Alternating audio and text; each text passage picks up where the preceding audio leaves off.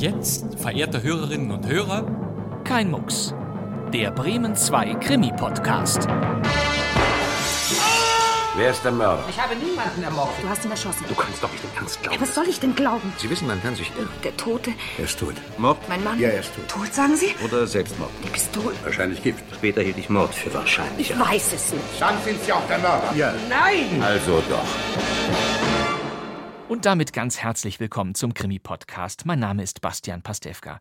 Wir haben bereits in unserer letzten Ausgabe eine Krimikomödie aus dem 75-jährigen Schallarchiv von Radio Bremen gefischt. In dieser Kein-Mucks-Folge drehen wir die Schraube noch weiter und präsentieren eine humorige Krimi-Groteske, die 1962 produziert wurde. Sie heißt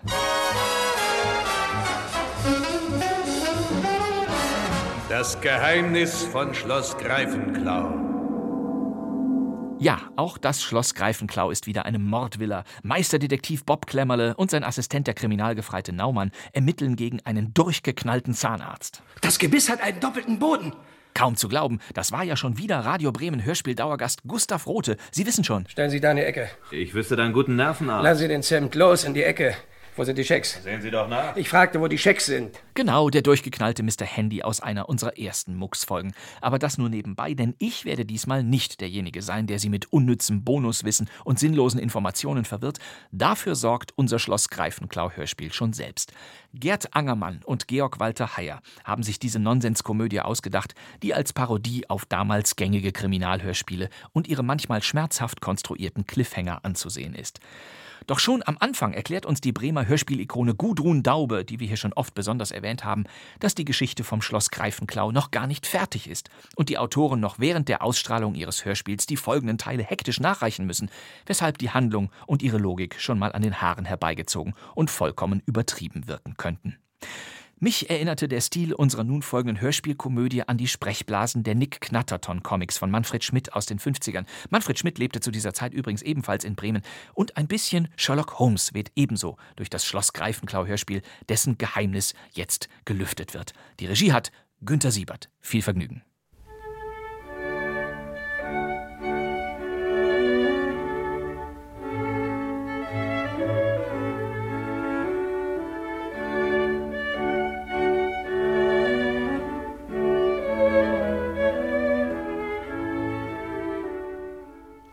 Verehrte Hörer, wir bitten um Ihr Verständnis für eine kleine Programmänderung, die wir zu unserem großen Bedauern nicht vermeiden können.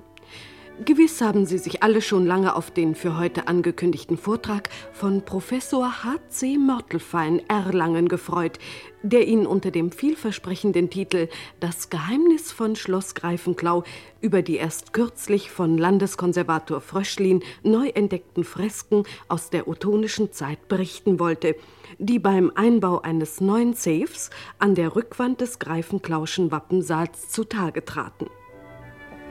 Leider sieht sich Professor Mörtelfein außerstande, heute Abend zu Ihnen zu sprechen.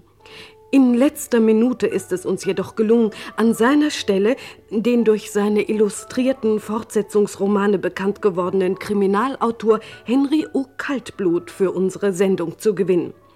Er hat sich liebenswürdigerweise bereit erklärt, die Funklücke zu füllen, wobei er uns sogar so weit entgegenkam, mit dem für Professor Mörtelfein vorgesehenen Honorar auch dessen Titel zu übernehmen. Das Geheimnis von Schloss Greifenklau. Müssen wir Ihnen allerdings in Fortsetzungen bieten. Aus Termingründen war es dem Autor nicht möglich, das Manuskript bis zum Sendebeginn fertigzustellen. In diesem Moment bringt er mit fliegendem Kugelschreiber eben noch die letzten Kapitel zu Papier. Anstelle des Streichquartetts, das den Vortrag von Professor H.C. Mörtelfein Erlangen umrahmen sollte, spielen für Sie die fröhlichen Rhythmuskillers.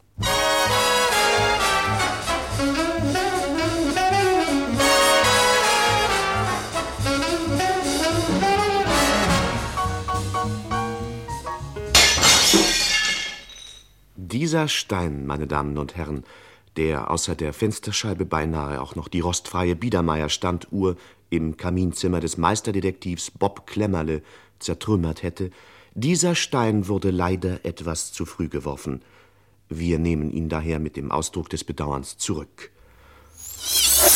und beginnen unseren radiophonischen Fortsetzung-Thriller ordentlich, wie es sich gehört, mit der Überschrift des ersten Kapitels.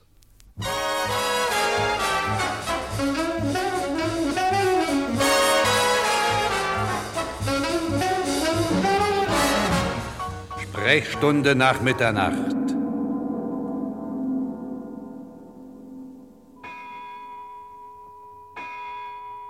Nachdenklich verschränkt der Meisterdetektiv seine Beine auf der Tischplatte, während neben ihm sein Assistent, der kriminalgefreite Naumann, den matt schimmernden Kunststoffverschluss an einer Muscatella-Flasche entfernt.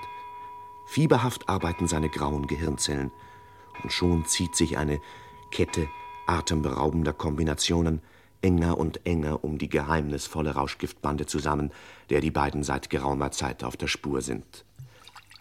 Da wird das Geruchsorgan des Meisters je auf den Wein hingelenkt, den Naumann eben in die langstieligen Hochglanzschliffgläser einschenkt.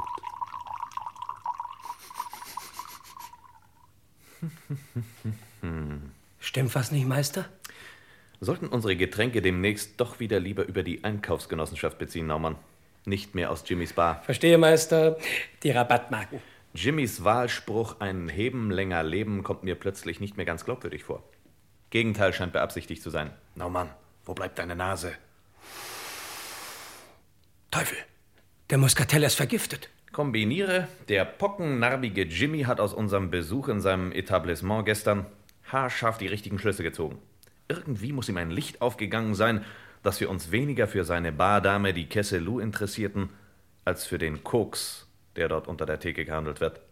Auf diese Entdeckung reagierte er wie? Ausgesprochen giftig. Stimmt. Dürfte ein glatter Verstoß gegen das Lebensmittelgesetz sein, Meister. Der Cyankali-Zusatz ist nirgends auf dem Muscatella-Etikett vermerkt. Das bricht Jimmy den Hals. Schätze, hier flog ein Stein ins Zimmer.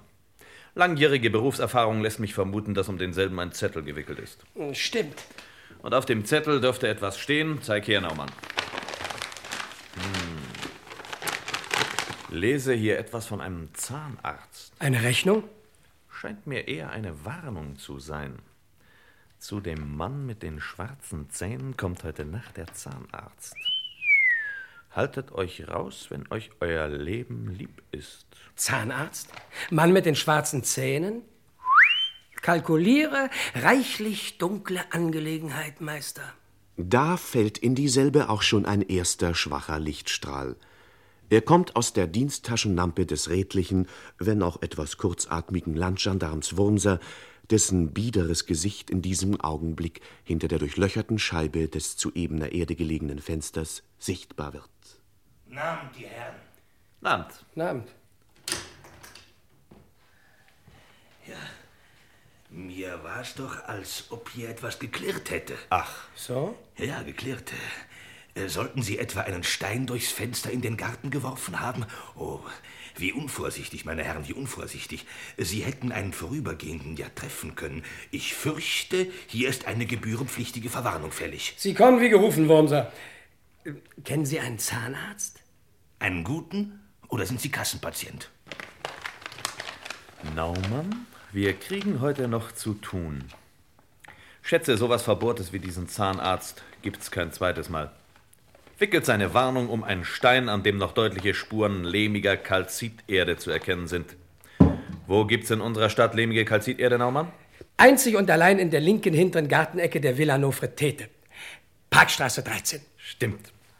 Sollten uns diese Villa Nofretete einmal näher ansehen. Was meinst du?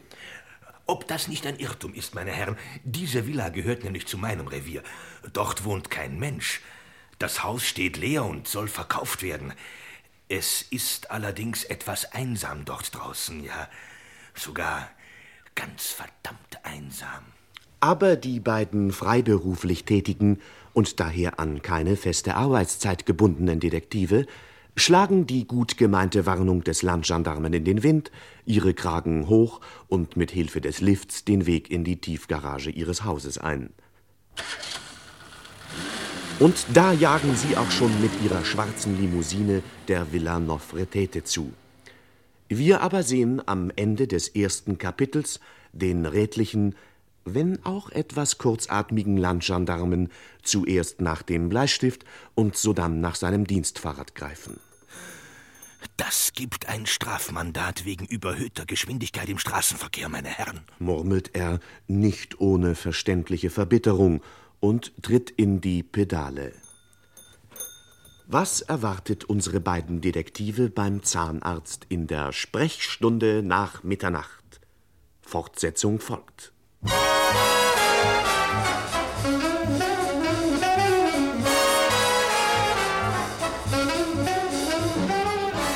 Die Leiche mit dem Ebenholzgebiss.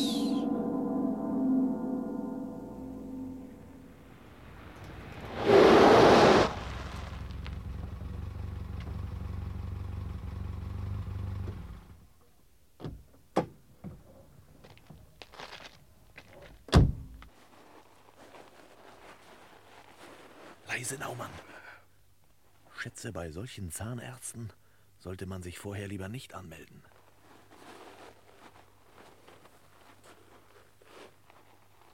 Der neoantike Kasten dort. Das muss die Villa Nofretete sein. Typischer Fall von ägyptischer Finsternis, Meister. Man sieht die Hand vor Augen nicht. Alle Fenster sind dunkel. Kalkuliere trotzdem, dass der Herr noch nicht zu Bett gegangen ist.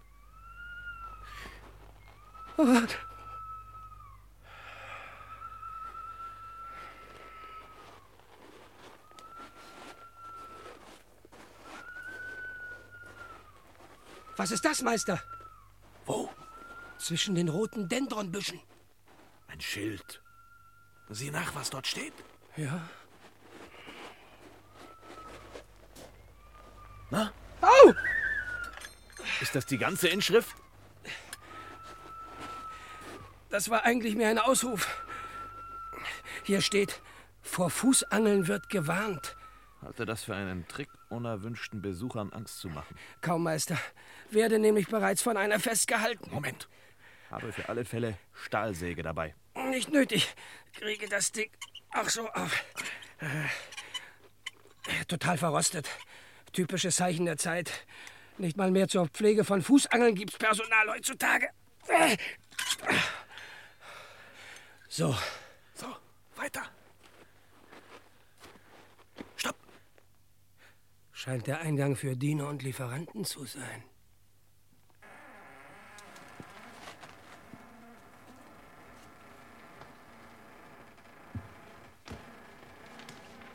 Kalkuliere speziell für Kohlenlieferanten. Halte die ebenso anheimelnde wie stockfinstere Räumlichkeit für den Kohlenkeller.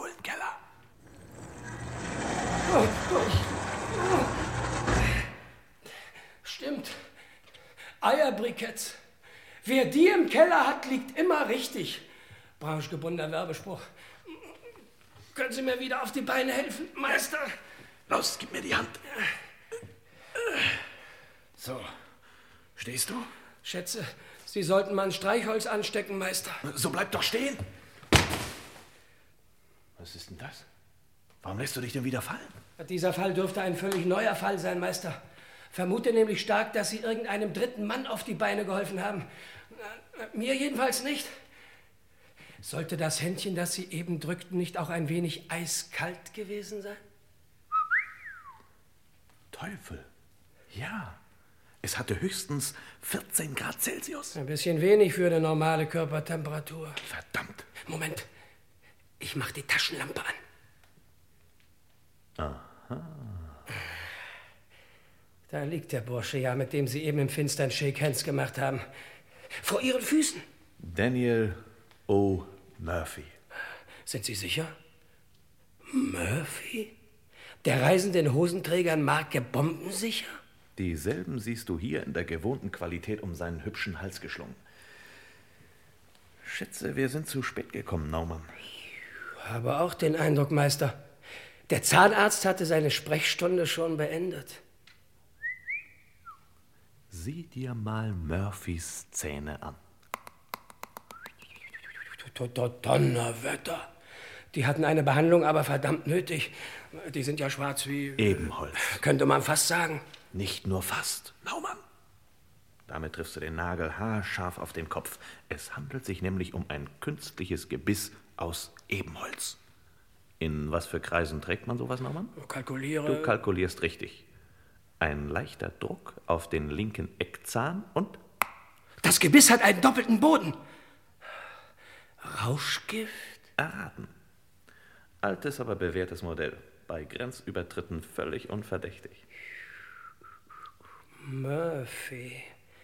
Der Mann mit den schwarzen Zähnen. Die Lupe, Naumann. Die Lupe.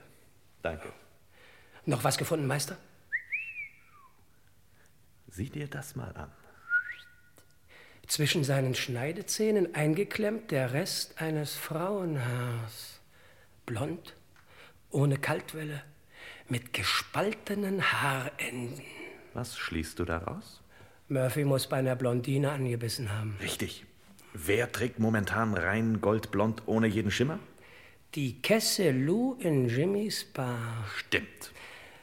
Schätze, wir werden nicht umhin können, diesem freundlichen Etablissement nochmal einen Besuch abzustatten. Freue mich schon riesig darauf, mit dem smarten Jimmy ein anregendes Gespräch über die vielfältigen Vorzüge von Patenthosenträgern führen zu können. Nehme an, dass auch Fräulein Lou aus dem reichen Schatz ihrer Erfahrungen diese oder jene fundierte Bemerkung zu dieser Unterhaltung beisteuern kann. Leider müssen wir dieses vielversprechende Plauderstündchen aber noch etwas hinausschieben.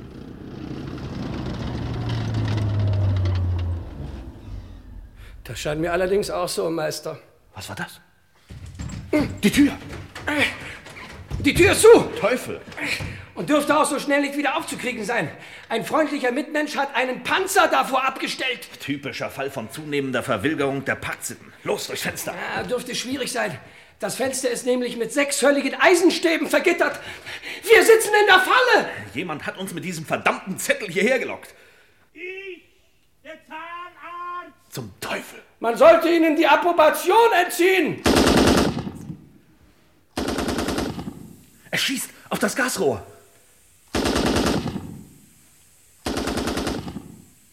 Auf das Gasrohr? Es ist aus mit euch! Helfen Sie, Meister! Ich habe bloß zehn Finger. Das Gas strömt aber aus mindestens einem Dutzend Löchern in den Keller. In diesem Moment würde keine Lebensversicherung der Welt einen Aufnahmeantrag von Naumann oder Bob befürworten. Wird es den beiden gelingen, sich aus dieser ausweglosen Lage zu befreien? Fortsetzung folgt.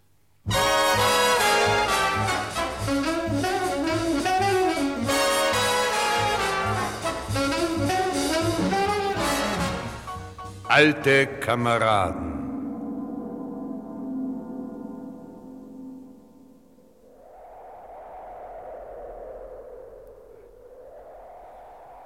Dürfte sich um das angekündigte Sturmtief aus der Biskaya handeln.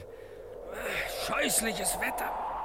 Lieber Ozon mit Windstärke 9 als abgestandenes Leuchtgas aus einem zerschossenen Kellerrohr. Wer uns um ein Haar schlecht bekommen, werde ab morgen Flötenunterricht nehmen. Keine schlechte Idee. Für den Fall, dass ich nämlich wieder mal an einem Rohr zehn Schusslöcher gleichzeitig zuhalten muss. Möchte bloß eins wissen. Was? Wer den Panzer weggefahren hat, verdanken dem Mann unser Leben. Plötzlich rumpelt's draußen. Werfe mich mit aller Gewalt gegen die Tür und lande auf dem Bauch. Wo? Schätze, es war das Vergissmeinnicht-Beet im Garten. Oder waren es die Rosen? Leider letztere, Meister. Letzte Rose. Bis sie mich hochgerappelt hatte, war der Panzer weg. Sah gerade noch das Schlusslicht in der Kastanienallee verschwinden. Tippe auf NATO-Kameraden von der Nachtschicht, der zufällig vorbeikam und das verkehrswidrig geparkte Verteidigungsfahrzeug vor der Kellertür entdeckte. Irrtum, Naumann, dachte ich auch zuerst. Bis ich dann den zerwühlten Kiesweg näher besichtigte. Fand dort hochinteressanten Fußabdruck, der mir Verschiedenes erzählte. Unser Retter ist 1,74 groß, zwischen 45 und 48 Jahre alt, leidenschaftlicher Nichtraucher und kam gerade von einer brünetten Dame, in deren Gesellschaft er den ganzen Abend Schallplatten gehört hatte. Vermutlich Hindemith. Bin in diesem Punkt jedoch nicht ganz sicher. Könnte auch Strawinski gewesen sein. Seinen letzten Sommerurlaub verbrachte er in einem stillen kleinen Badeort an der italienischen Adria. Rimini. Stimmt. Will mich hängen lassen, Meister, wenn diese Beschreibung nicht haargenau auf den Schrotthändler Pachulke passt. Sollte er es gewesen sein? Er und kein anderer Naumann. Kombiniere? Pachulke wollte vor dem Schlafengehen noch ein bisschen frische Luft schnappen. Plötzlich sieht er den Panzer vor der Kellertür der Villa Nofretete. Der Anblick erinnert ihn. Woran? El Alamein, schätze ich. Irrtum. An seine Unterbilanz im Geschäft erinnert er ihn. Was tut er also? Er setzt sich rein, gibt Gas und kassiert den Finderlohn. Abermals Irrtum. Er fährt den Panzer zu sich nach Hause, wo er momentan in der Waschküche damit beschäftigt sein dürfte, den Panzer zu verschrotten. Stopp, Meister. Was gibt's? Sind an schienengleichen unbeschrankten Bahnübergang angelangt. Was tut der um eine Verminderung der Unfallquote bemühte Bundesbürger in einem solchen Fall, Naumann? Er legt sein Ohr auf die Schiene und horcht, ob nicht vielleicht ein Zug kommt, bevor er leichtfüßig den Bahnkörper überquert. Danke. Ah, frage mich bloß, was wollen wir hier eigentlich? Möchte schon die ganze Zeit wissen, mit welchem Ziel wir über diesen nächtlichen Rübenacker stampfen. Lies, was auf diesem Papier steht. Oh, Moment, muss erst die Taschenlampe anknipsen. So. Me, Ex, Eferung, 021, Rittige. Verstehe kein Wort. Wenn das Papier nicht in der Mitte durchgerissen wäre, würde es schließlich jedes Kind verstehen. Inhalt dieser Notiz ist völlig klar. Komme, Zwecks, Lieferung, 20 Uhr 21. Der Bärtige.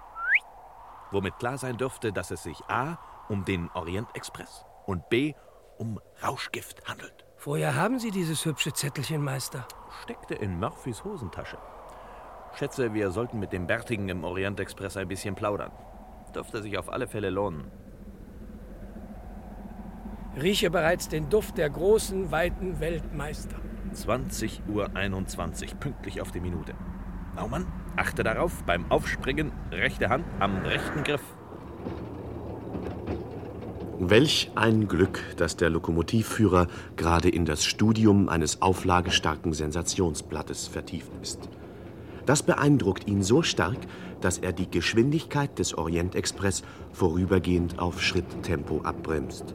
Ahnungslos, dass er damit gleichzeitig der Gerechtigkeit seinen gewerkschaftlich organisierten Arm leiht. Denn im selben Moment hechten Bob und Naumann auf das Trittbrett des Budapester Kurswagens. Der allein im Abteil sitzende Bärtige ist bald entdeckt. Und nun, meine Damen und Herren, beachten Sie bitte das unerhörte psychologische Geschick der beiden Meisterdetektive. Erzwingen Sie mit vorgehaltener Maschinenpistole ein Geständnis? Mitnichten. Sie wissen, mit welcherlei feinsinnigen Gesprächen man selbst dem verschlossensten Deutschen die Zunge löst. Verzeihen Sie, mein Herr, Sie kommen mir bekannt vor. Ich kann mich ja nicht erinnern. Äh, lassen Sie mich nachdenken. Natürlich, mein Freund hat Recht. Äh, Cyrenaika. 41, Sie müssen es gewesen sein. Der Hauptmann, der aufgrund einer Wette damals Montgomerys Golfausrüstung aus dem Hauptquartier stahl. Bedauere. Bedauere außerordentlich, meine Herren, aber. Dann war es vielleicht doch 42 im Kaukasus? Wie? Na, der Feldwebel, der allein einen ganzen russischen Divisionsstab gefangen nahm. Leider, leider nein. Woraus wir aber bitte nicht entnehmen wollen, ich hätte nicht wie jeder brave Mann die Härten und Entbehrungen des Krieges bis zur Neige. Hab ich, hab ich, meine Herren, und ob ich habe. Ich war Unteroffizier ZBV beim Versorgungs- und Nachschubstab Paris. Paris? Ja, Sie wissen vielleicht, was das heißt. Na und ob? ja. Ja, dann, äh, dann, dann sind Sie am Ende der, äh, natürlich der... Der der Müller 3. Müller 3. Genannt der Tiger von Maxim. Mensch, Müller, ist das ein Wiedersehen? Da kennst du uns noch, Müller? Na? Na? Na, na klar. Äh, Seid ihr nicht... Ja, habt ihr nicht damals... Genau. Wir haben mitgeschoben beim Nachschubstab. Und wie? Und du schiebst immer noch? Na, erzähle, was machst du denn, altes Haus? Toi, toi, toi, die Geschäfte gehen gut, blühend. Jungs, ich bin gleich wieder da. Lasst mich mal raus. Gut gehende Handelsvertretung, das Zeug, mit dem ich handle. Ich kann euch sagen, das reißt Löcher in die Hosen. Dreimal dürft ihr raten. Bin gerade wegen einer Lieferung unterwegs. An der nächsten Station steige ich aus. Jimmys Bar, eine tolle Nahkampfdiele, Kinder, eine tolle Nahkampfdiele. Also, wartet mal schön hier und ratet schön weiter. Ich bin gleich wieder da, Kameraden.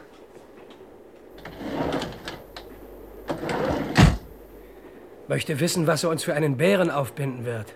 Der Fall dürfte klar sein, Meister. Der und kein anderer liefert den Koks. Schätze, Naumann, wir handeln völlig im Sinne der deutschen Wirtschaftspolitik, wenn wir uns bei dem ein bisschen als Konjunkturbremse betätigen. Was meinst du? Okay, Meister.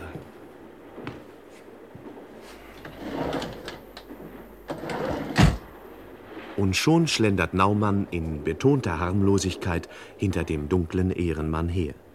Der schlägt eben den Weg zur Zugtoilette ein und anschließend die Tür derselben hinter sich zu. Die weiteren Schläge sind allerdings wesentlich folgenschwerer. Es sind die, mit denen Naumann die Toilettentür zunagelt. Hey, Sie, was machen Sie denn da? Sie sind der Schaffner. Allerdings bin ich der Schaffner. Und was machen Sie da? Nichts Besonderes.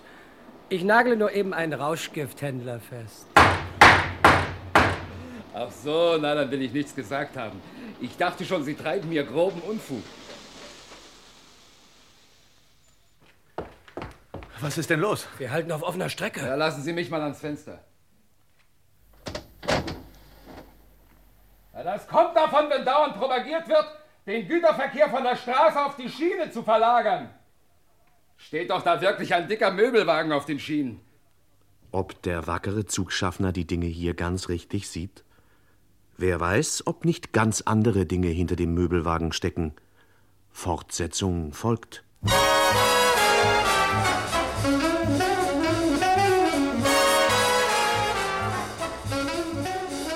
Die Mehrzweck-Couch im Hinterzimmer. Zuvor ein Wort an Eltern und Erziehungsberechtigte. Es liegt nicht in unserer Absicht, jugendliche Zuhörer unvorbereitet mit Situationen zu konfrontieren, von denen sie angeblich noch keine Ahnung haben. Deshalb wollen wir es jetzt Ihnen überlassen, den Reifegrad der Ihnen anvertrauten Jugendlichen zu beurteilen und sie gegebenenfalls während des nun folgenden Kapitels aus dem Raum zu entfernen.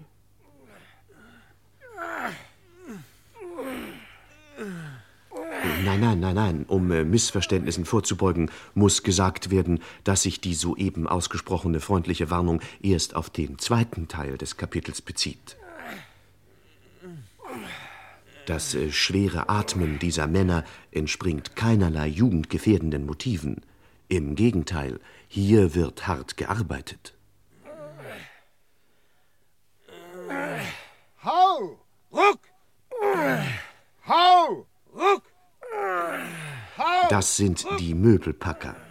Während die beiden Detektive, hilfsbereit wie sie nun einmal sind, den schweren Möbelwagen im Schweiße ihres Angesichts von den Schienen herunterschieben, assistiert ihnen die Möbelwagenbesatzung dabei ebenso freudig wie rein akustisch per Distanz. Hau! Ruck! Hau! Ruck! Gut so! Das reicht. Total. Ich bin total erledigt. Verdammt.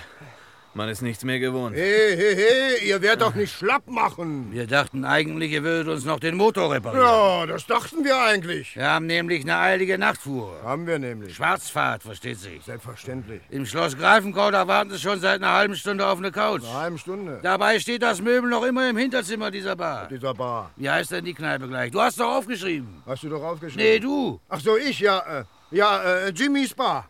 Sagten Sie Jimmys Bar? Und nach Schloss Greifenklau? Also was ist, was ist, könnt ihr den Karren nun Ja, reparieren. könnt ihr oder könnt ihr nicht? wir können uns nicht nochmal schmutzig machen, sind schon ganz in Schale. Wenn nicht, dann sag's doch gleich, dann machen wir Schluss und hauen ab für heute. Ja, dann hauen wir nämlich ab. Schätze, wir sollten uns das Motörchen mal ansehen, Naumann. Diese Fuhre verspricht hochinteressant zu werden. Wir sind ja auch nicht so. Sind ja nicht so. Wenn ihr nachher mitfahren wollt zur Stadt, wir nehmen euch auch mit. Nehmen wir euch mit? Ah, das wäre wirklich reizend, äh, ganz reizend von Ihnen. Ja, so sind wir immer. Ich bin sogar im Stand und gebe unterwegs irgendwo ein Bier aus. Da sind wir am Stande. Aber nun macht mal los. Also los, los, los, los, los. Der Schaden ist rasch behoben und alsbald rollt der Möbelwagen mit der zugelassenen Höchstgeschwindigkeit auf der rechten Seite der rechten Fahrbahn Jimmys Bar entgegen.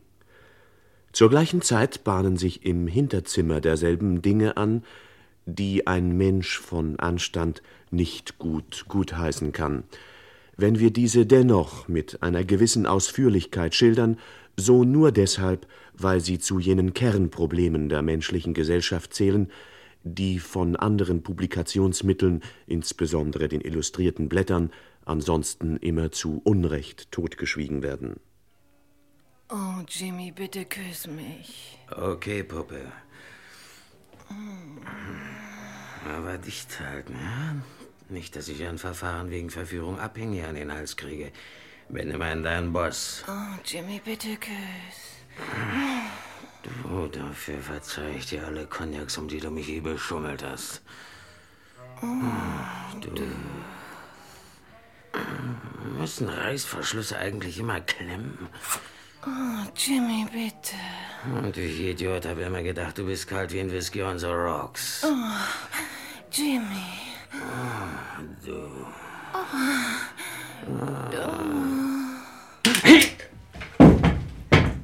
Da, da, da. Wir machen eine Reise. Was ist los? Ich bin's, Zartfestli. Komm rein. Bin schon drin. Na, nur ist der Chef nicht da. Der Chef? Wieso? Draußen sind zwei mit einem Möbelwagen. Sie sagen, sie sollen hier eine Couch abholen. Ah ja, Sie sollen reinkommen. Ja? Welch jähe, welch unvermutete Wendung. Sollte sich Jimmy, der liebestolle Barbesitzer, plötzlich in Luft aufgelöst haben? Der Kenner ahnt, dass dies wohl nicht der Fall ist, sondern dass vielmehr die Schlange Louhi ihre manikürten Finger im Spiel gehabt haben dürfte. Präziser gesagt hatte sie dieselben im entscheidenden Moment an einem unauffällig in die Couchlehne eingelassenen Knopf. Der Knopf löste einen Mechanismus aus, welcher Jimmy durch eine Drehung der Sitzpolster schlagartig ins Couchinnere beförderte. Eine sinnvoll kombinierte Fesselungs- und Knebelungsautomatik hält ihn dort verschnürt wie ein Postpaket fest. Über seinen Augen klebt am Matratzenboden das Firmenetikett Besser wohnen, schöner leben. Hörselberg, die Mehrzweckcouch für Anspruchsvolle. Gegen die Problematik der modernen Werbung ist schon vieles eingewendet worden. Hier sieht man wieder einmal, wie recht die Kritiker haben. Ich werde gleich nach Schloss Greifenklau telefonieren, dass Sie unterwegs sind. Verdammt schwer das Ding. Ich möchte sagen, habe noch nie so eine schwere Couch auf dem Ast gehabt, Fräulein. Mit einem zusätzlichen Zehner in der Tasche hebt sie sich bestimmt gleich leichter. Oh, danke, Fräulein. Danke. Guten Abend. Wachtmeister Wurmser? Gehört der Möbelwagen da draußen Ihnen? Eiltransport von Haus zu Haus, Firma Flux, führt prompt ihn aus. Ja, nun gehen Sie mal ein bisschen zur Seite und schließen Sie die Tür hinter uns, sonst verkühlt sich das Fräulein noch.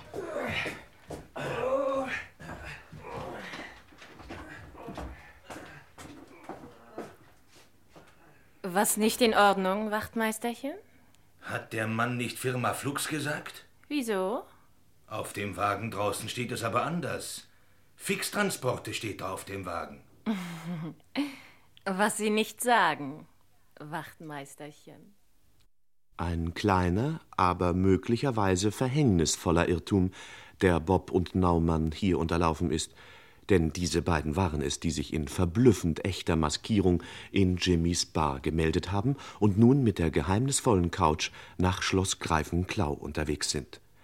Die echten Möbelleute könnte man in diesem Augenblick in der Wirtschaft zum schönsten Wiesengrunde schnarchend über einem Tisch liegen sehen, auf dem zwölf leere Doppelkorngläser stehen. Ein trefflicher Schachzug unserer beiden Detektive, die diese einmalige Chance ergriffen haben, unerkannt nach Schloss Greifenklau zu gelangen. Was erwartet sie dort? Schon werfen Morde und ähnliche Scheußlichkeiten ihre Schatten voraus, weshalb wir unsere jugendlichen Zuhörer von hier an wieder ohne Bedenken am Fortgang der Handlung teilnehmen lassen dürfen. Fortsetzung folgt.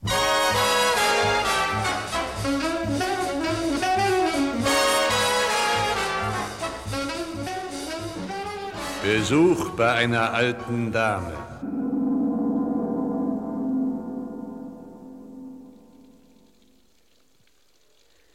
Irmin Traut von Pößnitz, bitte zweimal klingeln.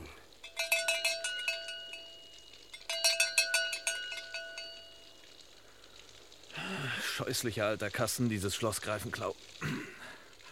Sieht aus wie ein aus dem Verkehr gezogenes Mädchenpensionat.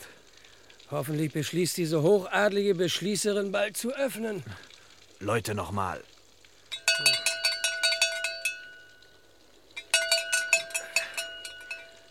Der Teufel soll mich holen, wenn ich verstehe, warum diese Greifenklaus ihre Couch mitten in der Nacht aus Jimmys Bar beziehen, statt bei der notleidenden deutschen Möbelindustrie zu kaufen. Kombiniere. Verarmter Adel bettet sich preisgünstig auf den abgelegten Pfühlen des emporgekommenen Mittelstandes. Außerdem stummer, aber nicht zu übersehender Protest gegen das Ladenschlussgesetz. Licht im Treppenhaus, Meister. Man kommt. Jetzt Haltung, Naumann. Ja, wer ist da? Gnädigste, höchst dero Liegestadt wäre zur Stelle. Famos, ich komme. Erster Eindruck, Naumann? Lämmergeier mit Spitzenhäubchen. Kalkuliere, ein Magazin, das diese Pössnitz als Covergirl bringt, dürfte nicht unbedingt mit Auflageerhöhung zu rechnen haben. Sind Sie endlich da? Die Gartentür ist offen.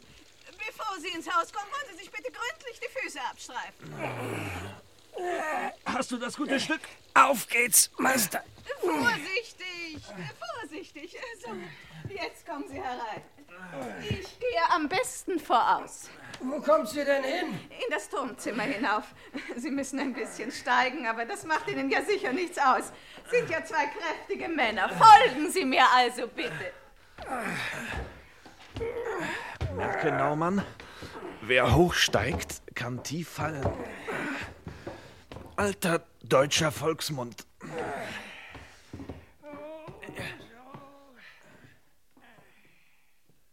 Setzen Sie sich unter diesem Gobelin ab.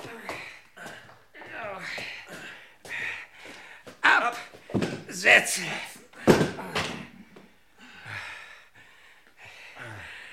Gnädigste gestatten, ein Meisterwerk dieser Gobelin. Der Höllensturz von Rubens, wenn ich recht erkenne. Ein Möbelpacker mit Kunstverstand. Bravo. Das findet man nicht alle Tage. Auch der kleine Mann strebt nach höherem, gnädige Frau. Und sogar handgeknüpft, wie ich sehe. Dieses und jenes wird auf Schloss Greifenklau seit jeher nur von Hand geknüpft. Würden Sie die Couch noch einen Fußbreit näher rücken? Au, So, äh, nur noch etwas nach links. Halt, zu viel. Etwas zurück. Au. Die Vorderkante soll genau mit dem Teppich abschließen. Ach. So, danke. Okay. Womit mein Kollege andeuten möchte, dass wir uns nun wieder zurückziehen werden, wenn gnädigste es gestatten. Ja, ja, das ist alles. Ich danke Ihnen. Sie können jetzt wieder gehen. Hinaus finden Sie doch wohl alleine. Wer wollte es Naumann übel nehmen, wenn er wenig später im Treppenflur mit abfälligen Bemerkungen über das Freifräulein von Pößnitz nicht zurückhielt? Er ist der einfachere von den beiden, und ein Trinkgeld hätte ihm nach der schweren Arbeit gut getan. Merke, Naumann, der brave Mann denkt an sich selbst zuletzt. Zitat. Halte das eher für ein Gerücht, das die weniger Braven ausgestreut haben, um besser leben zu können. Still, Naumann! Kalkuliere ein laufendes Badewasser. Das passt genau zu diesem alten Scheusal. Mies, aber reinlich. Kalkuliere, diese geizige Kröte badet nur nachts wegen verbilligtem Stromtarif. Bin nicht so ganz überzeugt davon, dass dieses Bad für Sie ist. Roch mir viel zu sehr nach frischer Seife und Lavendel. Kann mir außerdem schlecht vorstellen, dass das Freifräulein von Pößnitz mit so einem Hechtsprung in die Wanne jumpt. Schätze, wir sollten uns diese mysteriöse Badestube einmal näher ansehen. Aber leise, Naumann, leise.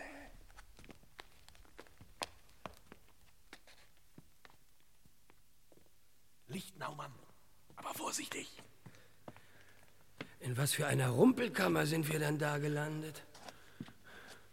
Habe das Gefühl, Naumann kommen einem seltsamen Hobby derer von Greifenklau auf die Spur. Wofür hältst du dieses verrostete Ding? Der Teufel auch. Wenn das keine kleine Heimguillotine ist, fasse ich ihn Besen. Mhm. Und dies? Ah, Der Leichtmetallgalgen aus dem Versandkatalog der Firma Schock und Greulich. Bestellnummer 1313. Auch dieses nicht rostende Nagelbrett scheint nicht eben als Gastliege für durchreisende Fakire gedacht zu sein. Vorsicht! Was war das? Man lehnt sich nicht ungestraft gegen dieses hübsche Gipsmodell der Venus von Milo. Die Dame ist überaus druckempfindlich. Du hast einen Falltürmechanismus ausgelöst. Scheußlich. Sehen Sie nur, Meister. Die Klappe führt direkt in die Zentralheizung. Wäre beinahe typischer Fall von Höllensturz geworden. Stimmt, Naumann. Man könnte es nicht treffender ausdrücken. Los, weiter.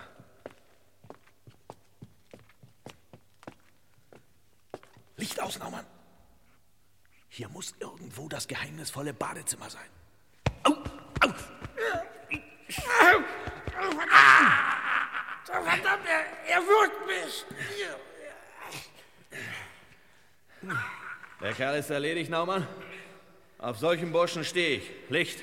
Schätze, worauf Sie im Augenblick stehen, das ist meine Hand. Deine? Verdammt, er ist uns entkommen. Sorry, Naumann. Hast du ein Streichholz? Dieser Knopf ist das einzige Andenken von ihm. Muss einen richtigen Morgenstern benutzt haben, der Kerl. Mir brummt der Schädel trotz der schaumgummi gepolsterten Stahleinlage meiner Mütze. Wer zuletzt brummt, brummt am besten Volksmund. Ach, Sie sind's. Finden Sie den Ausgang nicht? Oh, aber Sie haben ja eine richtige Beule.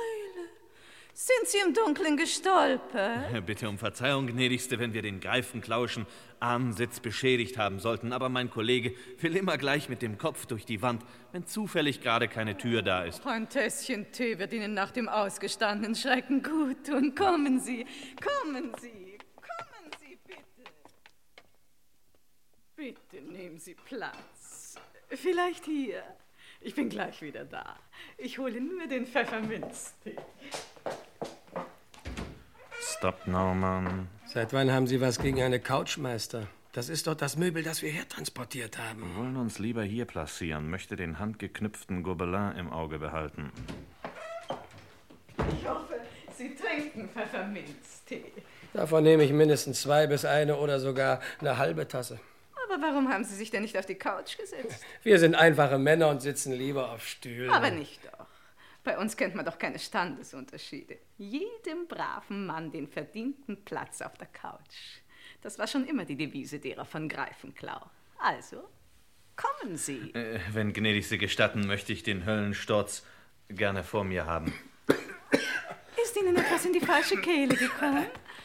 Wenn die Herren rauchen möchten, ach, wo hab ich nun... Äh, bitte äh, bedienen Sie sich, gnädige Frau. Danke, danke. Keine Zigaretten. Hin und wieder vielleicht eine gute Zigarre. Damit kann ich dienen. Stecken Sie mal eine von diesen ins Gesicht. Das ist eine piekfeine Sorte. Dann will ich Sie nicht beleidigen, guter Mann. Ich bin so keck und nehme eine. Hier, bitte. Feuer. Mm, mm, Danke. Mm, Eine gute Zigarre schafft doch immer eine Atmosphäre gepflegter Behaglichkeit. Mm.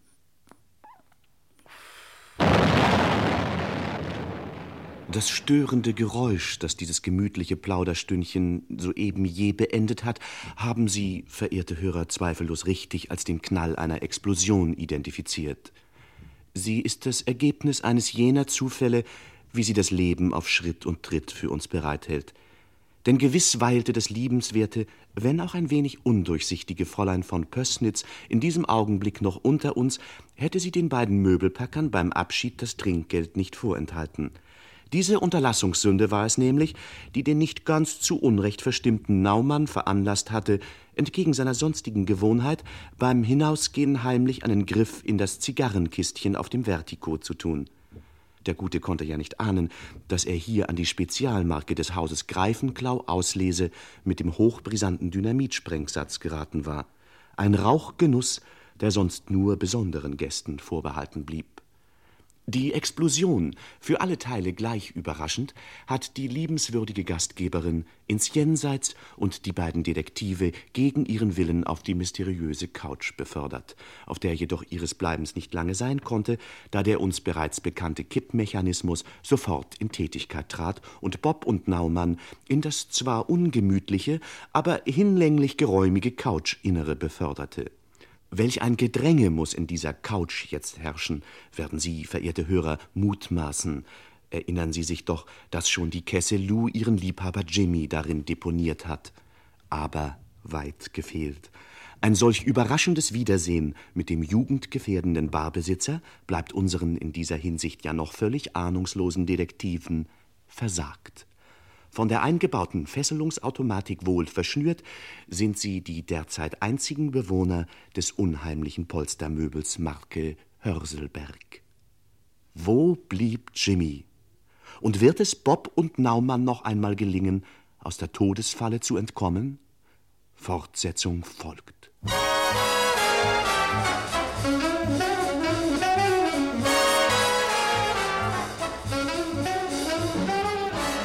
Badeleben und Badesterben.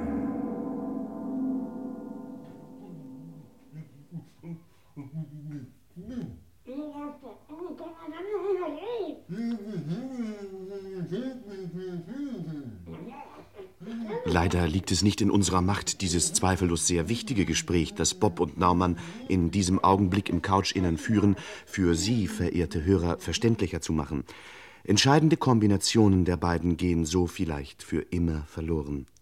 Der einfache Grund ist der, dass die beiden Detektive nicht nur durch die Fesselungsautomatik fest verschnürt sind, eine selbsttätige Knebelanlage, welche die Kesselou gegen den geringen Aufpreis von 59,50 Mark vorsorglich in die Couch einbauen ließ, hält ihre Münder mit dem wohlschmeckenden Kunststoffknebel Marke Silentium verschlossen. Übrigens gibt es den Knebelfix auch für Haus und Heim. Das praktische Gerät führt bis zu 60 Knebelungen in der Minute durch und kann wahlweise mit fünf verschiedenen Aromazusätzen ausgestattet werden. Äh, Entschuldigung, gewiss, Meister, ich hatte ganz vergessen Ihr weiteres Schicksal. Äh, Entschuldigung. Äh, Dieses Schicksal, verehrte Hörer, wird bestimmt von den Schritten, die sich soeben mit gefährlicher Markanz der Couch nähern. Eine mit nichts als einem schwarzen Handschuh bekleidete äh, Hand, äh, wem mag sie wohl gehören, streckt sich nach den Fransen des Höllensturzgobelins aus. Sieh da, schon wieder ein geheimer Mechanismus. So geht es jedem, der sich mit dem Zahnarzt einlässt.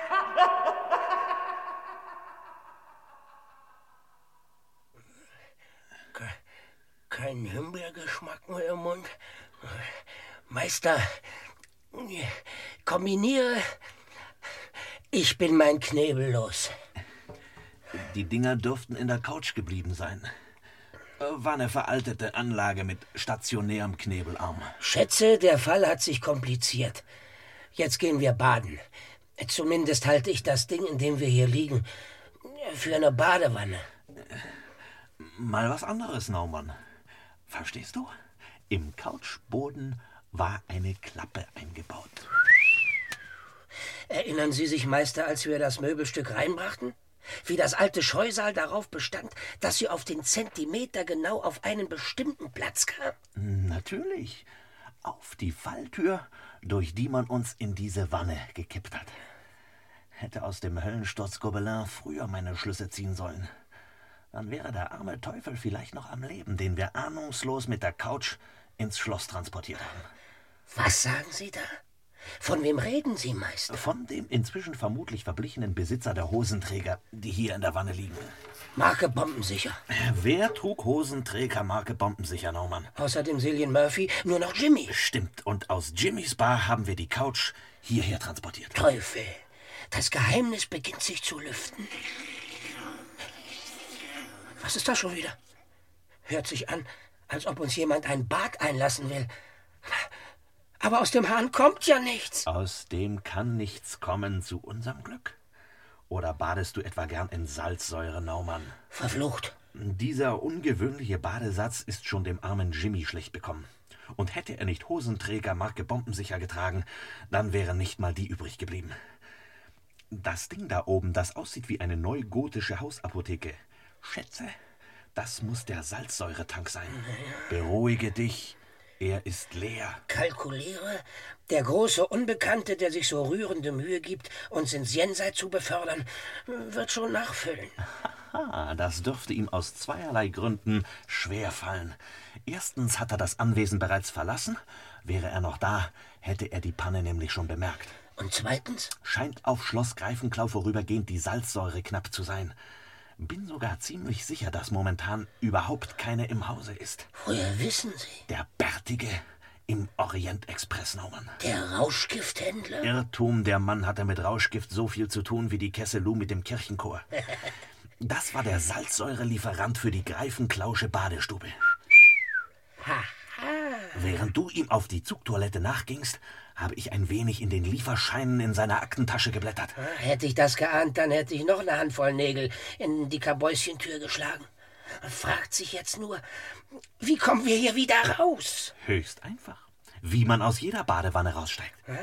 Aber unsere Verschnürung. Dürfte von der Salzsäure, von der hier noch ein kleines Pfützchen stehen geblieben ist, genauso zerfressen werden, wie Jimmys sterbliche Hülle es wurde.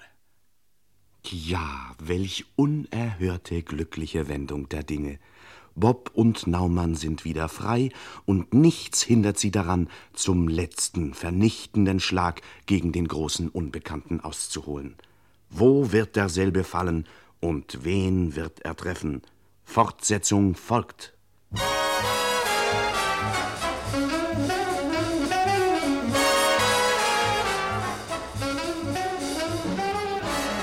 Das Geheimnis von Schloss Greifenklau.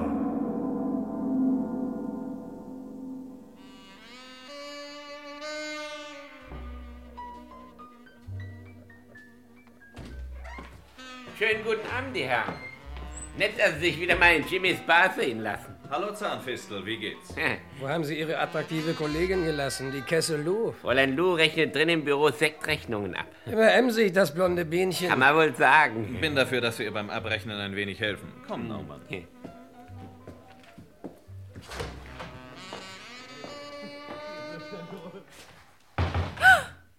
Schätze, die Dame muss sich erst daran gewöhnen, dass wir noch am Leben sind. Vermutet nämlich, wir hätten inzwischen als Salzsäurelauge den Weg durch das Greifenklausche Abflussrohr genommen. Stimmt's? Ihr Scharfsinn hat mich schon immer richtig wild gemacht. Also, mein Täubchen, dann stell mal die schöne chinesische Vase wieder hin. Mit sowas wirft man nicht. Und hebt die Händchen hoch. Für euch zwei Hübschen tue ich doch alles, was ihr wollt. Festhalten, Naumann! An dieser Stelle kann unseren beiden Detektiven ein leiser Vorwurf nicht erspart werden. Gerade sie müssten Lus Schwäche für mechanisches Spielzeug am besten kennen. Doch nein, sie sahen in der China-Vase nur das mögliche Wurfgeschoss. Das eingebaute Maschinengewehr wurde nicht einkalkuliert. Die Folgen sind verheerend. Lou hat die Deckenbeleuchtung entzwei geschossen und entkommt durchs Lokal. Zahnfistel, führen Sie die Geschäfte weiter. Ich habe eine dringende Besorgung. Bekommen die beiden Herren im Büro etwas zu trinken? Es scheint nicht so. Schon schwingt sich die flüchtende Lou draußen vor der Bar in ihren cremefarbenen Sportwagen, schon scheint sie gerettet, da naht das Schicksal in der Gestalt der echten Möbelpacker, die ihren Blutalkoholgehalt inzwischen abgebaut haben. Hey, hey, hey, hey, Fräulein. Ich habe jetzt keine Zeit. So warten Sie doch. Sie haben doch einen Möbeltransport bestellt. Gar nichts habe ich. Idiot! Passen Sie doch auf mit Ihrem Fahrrad. Was ist hier los? Ah, Sie sind es? Ja, steigen Sie aus. Aber Wurmserchen, liebster, bester. Nein, nein, nein, aussteigen, habe ich gesagt. Ja, und was ist mit den beiden da? Was weiß ich? Also, erstens hat die Dame bei uns einen Möbeltransport bestellt. Jawohl, hat sie bestellt. Und jetzt will sie nichts mehr davon wissen. Und zweitens. Zweitens? Zweitens also. War noch was. Ich hab's, hab's bloß wieder vergessen. Ja, dass wir den Transport nämlich nicht ausführen können, weil uns der Möbelwagen geklaut worden ist. Richtig, der Möbelwagen wurde uns geklaut. Das war's. Ja, das war's. Ach so, also ein Möbelwagen, der wurde vor einer halben Stunde auf dem Fundbüro abgegeben. Sehen Sie doch mal nach. Vielleicht ist das der Ihrige. Ja, Ich glaub's ja nicht, dass es gerade unserer ist. Aber von mir aus sehen wir nach. Ja, sehen wir nach. Was tut man schließlich nicht alles für die Firma? Komm. Und was passiert mit mir? Sie? Hm? Sie kommen mit. Mit dem größten Vergnügen, Wurmserchen. Wäre doch gelacht, Meister, wenn wir diese Tür nicht eindrücken könnten. Hau, ruck! Stopp, Naumann, da kommt jemand. Wurmser. Diesmal kommen Sie im richtigen Augenblick. Und das Vögelchen Lou haben Sie auch gleich mitgebracht. Werde Sie zur Beförderung vorschlagen. Wenn hier jemand befördert wird, dann ihr. Und zwar ins Jenseits. Nimm den Mund nicht so voll, Mädchen. Deine Chancen sind nicht gerade üppig. Eine gegen drei. Bin da nicht so sicher, Naumann. Hä? Sie haben völlig recht, lieber Freund. Wie haben Sie das nur so schnell gemerkt? Aber Sie werden wohl kaum Gelegenheit haben, mir das ausführlich zu erzählen, denn wie die Dame bereits angedeutet hat. Vielleicht haben Sie jetzt die außerordentliche Güte, sich da drüben an die Wand zu stellen. Beide. Der Teufel soll mich holen, wenn ich das kapiere, Meister. Der brave Landgendarm Wurmser? Ist der große Unbekannte, der uns unter anderem bei der Schlossbesichtigung niederschlug. Ich bewundere Ihren Scharfsinn. Sag ich ja immer schon. Köpfchen haben die Jungs. In diesem Fall habe ich ein Knöpfchen. Souvenir an den besagten Überfall. Kalkuliere, an Ihrem Uniformrock fehlt ein Knöpfchen, lieber Wurmser. Dürfte sich um den nämlichen handeln. Sie haben das nur ein bisschen zu spät bemerkt, mein Freund. In fünf Sekunden, wenn der Kuckuck aus der Kuckucksuhr Kuckuck ruft, werde ich mir erlauben zu schießen. Und Putzi trifft immer. Haltung, Naumann. Ah. Putzi! Putzilein! Das war Zahnfistel. Zahnfistel! Meinen Sie mich? Ja, Sie, Zahnfistel. Sie sind entlassen. Langsam, langsam, langsam. Wer hat Ihnen erlaubt, auf den Knopf an der Theke zu drücken? Schätze, das Spiel läuft jetzt andersrum. Händchen hoch, Lou! Wurmser in den Keller stürzen zu lassen. Wussten Sie denn nicht, dass der Knopf die Falltür auslöst, Sie Trottel? Ja. Schätze und kalkuliere, er wusste es, mein Täubchen. Zahnfistel ist nämlich einer unserer fähigsten Leute. Zahnfistel? Ich hoffe, Sie nehmen es mir nicht übel. Murphys Mörder wäre damit vorerst auf Eis gelegt. Bringen Sie ihm doch schnell einen Cocktail, Marke nur ein Viertelstündchen, dann können wir uns nachher in aller Ruhe mit ihm befassen. Okay, Chef. Du musst wissen, Naumann, Murphy war Jimmys Chef. Er finanzierte den ganzen Laden hier. Aber wie hängt das alles mit Greifenklau zusammen? Es waren einmal zwei Gangster, die wohnten in einer schönen Villa und nährten sich redlich vom Rauschgifthandel. Dann betrog der eine den anderen. Erst warf er ihn aus dem Geschäft hinaus, dann aus der Villa Abendfrieden, die er nun, da sie ihm allein gehörte, in schöner Bescheidenheit zum Schloss ernannte. Schloss Greifenklau? Schloss Greifenklau. Der Betrogene schwor seinem ehemaligen Kumpan blutige Rache. Eine Weile betätigte er sich als ehrlicher Reisender in Hosenträgern. Murphy. Murphy. Und als er damit genügend Geld gemacht hatte, stieg er wieder um in sein altes Metier. Er richtete eine kleine Bar als Hauptquartier ein. Diese hier? Diese hier. Und setzte als Geschäftsführer den smarten Jimmy ein. Und die Kesse Lou als Bardame. Irrtum, diese Sexbombe legte ihm ein anderer ins Nest. Sein ehemaliger Kompagnon und neuerlicher Todfeind Wurmser. Wurmser? Wurmser. Er und kein anderer ist Murphys ehemaliger Kompagnon. Er hatte viele Namen und viele Masken. In Wirklichkeit heißt er Schimkoreit. Am Anfang seiner Laufbahn betätigte er sich eine Zeit lang als Autoknacker, was ihm damals in Fachkreisen den Spitznamen Reifenklau eintrug. Reifenklau? Woraus dann später Greifenklau wurde. Oh, ich liebe ihn. Ich bin ihm verfallen. Ich komme nicht los von ihm. Schnabel halten. Chef, der Reifenklau liegt im Keller und tut keinen Muckser mehr. Von dem bisschen Spezialcocktail ausgeschlossen. Die Galoschen. Galoschen? Was für Galoschen? Er hat Jimmys Galoschen angezogen. Oh, ich weiß es. Stimmt, er hat ein paar Galoschen an. Die Galoschen sind vergiftet. Teufel! Jimmy hatte immer ein paar vergiftete Galoschen im Keller stehen. Für alle Fälle. Oh, oh. Tja, dann. Schätze, Zahnfistel wird sich um alles weitere kümmern. Okay, Chef. Komm, Naumann. Kalkuliere, wir werden hier nicht mehr gebraucht.